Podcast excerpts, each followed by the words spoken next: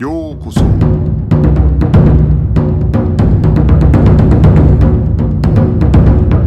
Eu sou o Gustavo e você está ouvindo o Budocast.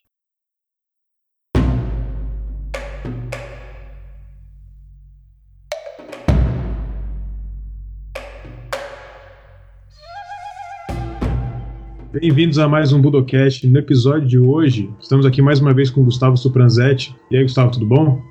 E aí, tudo bem? Tudo certo. E a ideia desse episódio é começar, assim como nós fizemos é, uma série sobre o Shitenno da Kodokan, fazer uma outra série sobre os locais que serviram como dojo da Kodokan. Porque isso é uma coisa que eu acho que muita gente não sabe, mas a Kodokan mudou de localização por várias vezes até chegar no local que existe hoje. Então é muito citado geralmente o Templo Ishoji, que é o primeiro local da Kodokan, mas mesmo é, alguns membros da Shitenno sobre os quais nós, nós fizemos episódio, alguns ali não chegaram a conhecer o Templo Ishoji. Então, eu acho que é até um desafio maior do que falar sobre esses personagens, porque é, se para alguns, é, vamos dizer, se, se alguns personagens da história do judô já têm pouca informação disponível em livro e tal, é, sobre os dojos da Kodokan eu acho que tem menos ainda, né? Porque às vezes é, é menor o interesse, ah, se mudou para onde, foi para onde, é, qual era o tamanho, que às vezes são informações menores, mas é muito importante para a gente entender esse até o desenvolvimento histórico aí da Kodokan. Então, Gustavo, o que, que, que você trouxe para a gente aí hoje sobre o primeiro local da Kodokan, que é o Templo de Eishoji? É, para a gente entender um pouco sobre esse primeiro local que foi o dojo, o primeiro dojo, né, no Kodokan, o templo de Eishoji, a gente tem que entender um pouco o que estava acontecendo com o Kano, o que aconteceu para ele chegar até lá. É, então vamos voltar um pouco. Isso, lembrando que esse momento do templo de Eishoji foi em 1882 e a gente vai voltar um pouco aqui brevemente em janeiro de 1879, que é quando Kano, ainda no seu tempo de universidade, ainda muito envolvido com os estudos e tudo mais, foi acabou sendo persuadido para se candidatar a uma vaga para professor de política e economia no Gakushin, que era a escola da nobreza. Política e economia, que eram duas das matérias preferidas de Kano, e é que ele saía melhor, né, na, no tempo de universidade. Então, o pessoal incentivou ele a, a se candidatar para essa vaga de professor. E ele saiu bem nos exames, teve a requisição aprovada é, para dar aulas aí no Gakushin. É interessante que nessa época, Kano era bem jovem e o pessoal que estudava lá tinha bem mais idade, né? É curioso que é, né, no Gakushin eles ensinavam tanto com língua estrangeira, que era o inglês, predominância em, a língua inglesa, e também na, na língua japonesa. E existiam vários alunos que eram matriculados na, nessa, nesses estudos de língua inglesa no Gakushin, que eram membros do parlamento japonês. Então, a gente vê aí a, a responsabilidade que Kano já tinha bem jovem, né? De estar tá dando aula para um pessoal bem mais velho e pessoal de uma classe bem importante aí do Japão. Então, é, ele foi, começou a dar essa, é, essas aulas no Gakushin, e depois dele ter essa, essa aprovação e tudo mais, ele decidiu se mudar é, e ter uma casa própria para ele, poder organizar seus estudos e tudo mais. E logo depois dessa mudança, ele acabou sendo requisitado mais uma vez para poder orientar alguns estudantes com aulas preparatórias para admissão à universidade. Hoje em dia é como se fosse um cursinho, entre aspas, né? Ele, ele iria preparar os alunos para poder é, encarar uma universidade. Então, nessa época, o número de alunos dele começou a crescer bastante e muito rápido a popularidade de Cano, é, seu empenho como educador era muito, muito bom e era notável. Então, o número de alunos começou a crescer rapidamente e foi por isso que ele teve que procurar é, uns lugares que fossem maiores para ele poder ter esses alunos. Porque a ideia dele é, sempre foi de criar uma, como se diz, um, como uma espécie de escola interna para que esses alunos pudessem ter aulas aí diversas, né? E foi aí que ele decidiu criar o Kano Juku, que era sua escola particular, no qual os alunos é, eram internos, e essa era sua escola preparatória aí para quem quisesse encarar o exame da universidade. Foi em consequência disso que em fevereiro de 80, 1882 ele tomou a decisão de alugar salas no templo de Eishoji, ficava em Shitaya. Foi que ele escolheu então primeiro escolheu três salas, né, de primeiro, que as duas salas, uma ficava para o seu estudo e a outra ficava para os alunos poderem estudar, e a maior sala era destinada para o dojo de jiu-jitsu. É importante lembrar que nessa época, no início, quando o Kano acabou é, se mudando para o tempo de Shoji, ele já tinha passado pela Tenjin Shinryu e atualmente ele estava treinando sob tutela do Ikubo, da Kitoryu. Os primeiros treinamentos do tempo de Shoji, que Kano começou a prestar, era de Kitoryu, né? Muita gente não sabe disso. É importante ressaltar, é, fazer essa ressalva. Ele começou a estudar com Ikubo um ano antes da. Em 1881, né, no caso. Então, foi logo um ano antes de fundar a Kodokan. É, a Kodokan, isso é uma coisa que às vezes eu falo, ela existe anterior à própria criação do judô, porque afinal, primeiro, é, afinal de contas, primeiro Jigoro Kano cria o dojo dele, que chamava Kodokan, e depois então ele vai desenvolvendo o que viria a ser chamado de judô. Como, como você falou muito bem, é, as pessoas às vezes não se dão conta, mas o treino lá ainda tinha o treino de jujutsu lá, né? E no caso, o próprio professor de Kitoryu de Jigoro Kano ensinava não só para ele, mas para os alunos da, da Kodokan naquela época. Isso, é, ele ensinava para esses alunos que é, estavam lá como tendo essa preparação. É, é importante dizer também que Kano, essa escola que ele montou, que os alunos ficavam lá internos, é, ele dava aula de inglês, de caligrafia e mais as outras matérias para preparar os alunos para a universidade, além da, do treinamento com o Jujutsu, né? Kano sempre é, teve essa ideia muito bem na cabeça do que o jiu-jitsu era muito importante para o aperfeiçoamento da mente e espírito, né? Então, juntar esse, além do físico também, né? Então, juntar esse treinamento dentro da sua escola é, faria ali um, um, teria um resultado muito bom, de acordo com o que ele acreditava. Então, assim ele decidiu fazer. E essas aulas de jiu-jitsu, elas eram para esses alunos internos da sua escola que residiam ali é, tempo de Exodi com ele, mas também para quem quisesse vir de fora. Então, é, se tivesse alguém de fora se que se interessasse pelo estilo Kitoryu, quisesse treinar o Jujutsu, ele podia ir lá, que ele encontrar o dojo e poderia treinar. É aquilo que a gente chama de Utideshi, né? É são os alunos internos que, de certa maneira, eram financiados pelo próprio Jigoro Kano para os seus estudos na Kodokan e, inclusive, muitas vezes eles também estudavam alguma outra coisa com o Jigoro Kano no, nas outras instituições de ensino que ele tinha montado na mesma época.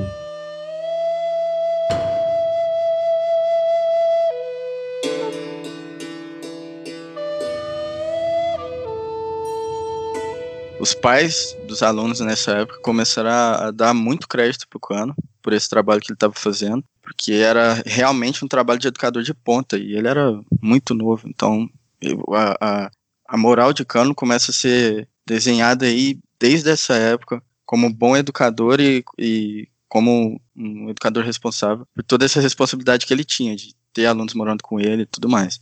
É importante dizer também que Kano contratou o Ikubo, que era o seu mestre de Kitoryu, para ensinar é, kata e randori, né, nesse dojo do Eshoji, no início. É, esse, entre os alunos desse início estavam residentes dois que a gente já comentou no episódio do Shitenô, que é o Tomita e o Saigo, né? Inclusive, é, tem uma lista, né, que a gente pode citar sobre os primeiros alunos do, do Kodokan. É, aproveitando até que, que você entrou nesse assunto, né, é, na verdade o livro de registro da Kodokan só foi é, criado em 1884, né, onde constavam os cinco juramentos da Kodokan. Então, é, quem começou a treinar em 1882 teve que se re-registrar nesse livro de registros, que é a fonte que a gente tem dos alunos que fizeram parte da Kodokan. Nesse livro de registros, de, em 82, existe o nome de nove pessoas. Mas, no entanto, é, se acredita que tinham por volta de 20 pessoas treinando na Kodokan em 1882.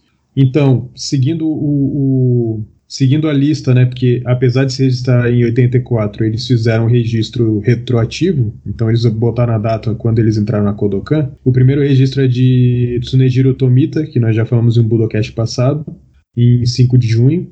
A Higuchi Seiko, ou Seiko Higuchi, em 7 de junho. Sumifumi Arima, Tamakichi Nakajima e Toraomaru Matsuoka em 8 de junho. Aí nós temos é, Sumiomi Arima, que é o Sumitomo Arima, em 17 de julho. Shiro Saigo em 20 de agosto. Genjiro Amano em 5 de dezembro.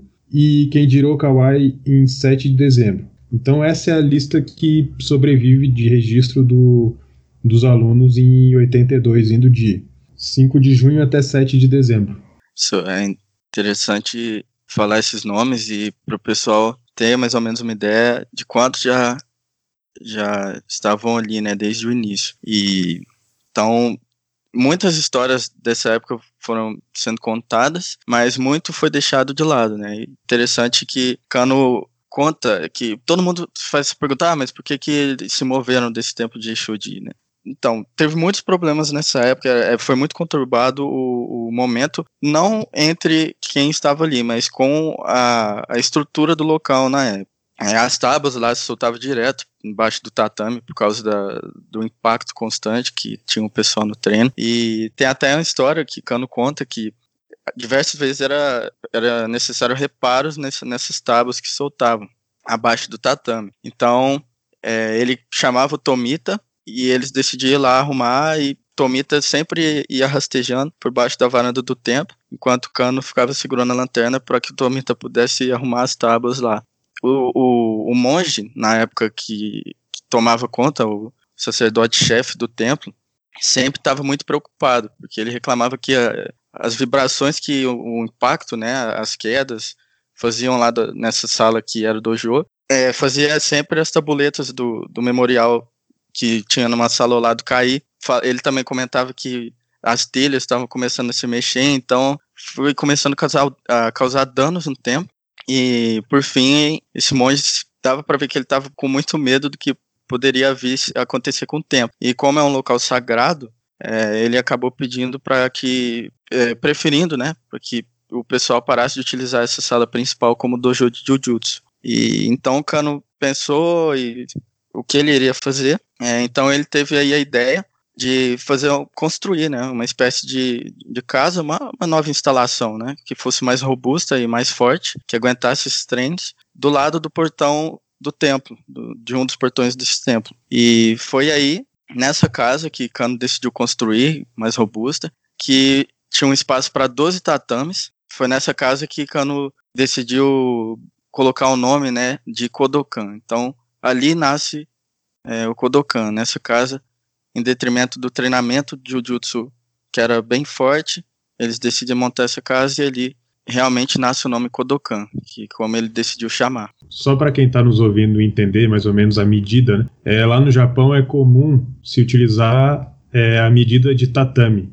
Então 12,5 tatame, que era mais ou menos o que era o tamanho da Kodokan nessa época, é 20,6 metros quadrados, mais ou menos. Era bem pequeno. Ou seja, por volta de 20 metros quadrados foi o tamanho ali do início da Kodokan, é, quando Jigoro Kano, vamos dizer assim, iniciou seu projeto com Jujutsu, né, que veio a ser o judô, mas era uma coisa bem pequena e que, né, que é até legal da gente ver o quão, o quanto chegou a crescer nas próximas localizações da Kodokan. A gente vê que o crescimento foi bastante rápido. E assim, é, é legal também para para quem já visitou ou um dia vai visitar, né, esse templo de Shodi, é, em frente aonde hoje estão as relíquias do templo expostas, é onde se encontrava essa, essa pequena sala que acontecia os treinamentos é, de, do, do Jujutsu, né? E onde é a casa de cerimônia de chá é onde se existia, existia ali perto, né, a casa de madeira que foi por onde começou o Kodokan. Essa casa não existe mais hoje em dia, é, foi acabou sendo é, destruída aí ao longo do tempo. E lá no local tem uma pedra que marca onde era essa casa, que foi o início do Kodokan. Tem até um vídeo que, se eu não me engano, a JF fez no YouTube, que mostra esse mostra um pouco né do tempo de Exode e conta um pouquinho é, de, desse início só aproveitando é, para quem se alguém for um dia ao Japão né procurar o templo ele fica muito próximo do Parque Ueno que é um parque que eu acredito que seja o, o parque mais conhecido de Tóquio é uma região que tinha muitos templos, né? Então o templo de Eishoji não é o único templo naquele, naquele local. O Eishoji, na verdade, ele fica pensando em pontos turísticos, né? Ele fica entre o parque de Ueno e o Sensoji, que é onde fica o Kaminarimon, que é um portal vermelho grande que é bem conhecido também. Então, é, qualquer pessoa que for ao Japão e for a algum desses dois pontos turísticos, né, é, pode conhecer o, o templo de Eishoji que fica nesse caminho entre uma coisa e outra. É, lembrando que é uma entrada bastante pequena, assim, né? Às vezes a gente olha no vídeo parece que vai ser fácil de encontrar, mas fica relativamente escondido aquele portãozinho de entrada que, que a gente, que todo mundo reconhece, né? Quando vê as fotos.